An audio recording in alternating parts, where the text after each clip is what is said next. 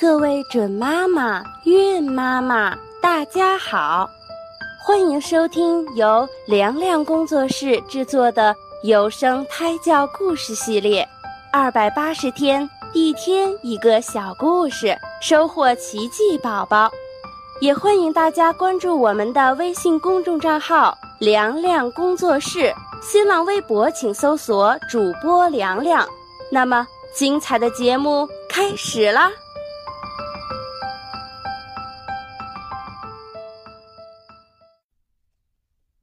乌鸦和狐狸。森林里有一只狡猾的狐狸，它经常运用自己的小聪明骗取别人的食物。有一次，一只乌鸦在路上捡到一块大肥肉，如获至宝。它把肉叼着，想带回窝里再好好的享用一番。狐狸刚巧从这里路过，看见乌鸦嘴里叼着一块大肥肉。馋得口水直流，一心想要把这个美味骗到手。他灵机一动，心生妙计。他喊住赶路的乌鸦，毕恭毕敬地对乌鸦说：“亲爱的乌鸦大王，您这么早就开始忙碌了呀？”乌鸦听见狐狸叫他大王，心中疑惑不解：“我究竟什么时候变成大王了？”乌鸦停在旁边的树枝上，一边提醒自己一定要提防狡猾的狐狸耍阴谋诡计，一边却又故作高傲地对狐狸点了点头，极力摆出王者架势和风范。虽然这样做起来还挺不自然的。狐狸见乌鸦上了钩，便接着说：“大王，看来您消息还不够灵通呀，这是不行的。”您难道不知道昨晚您已经被选为禽类的大王了吗？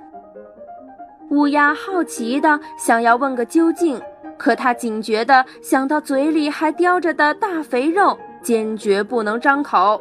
于是它不住的摇头，表示自己完全不相信他的花言巧语。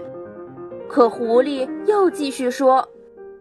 这是千真万确的事情，很多鸟儿都向我证实了这件事。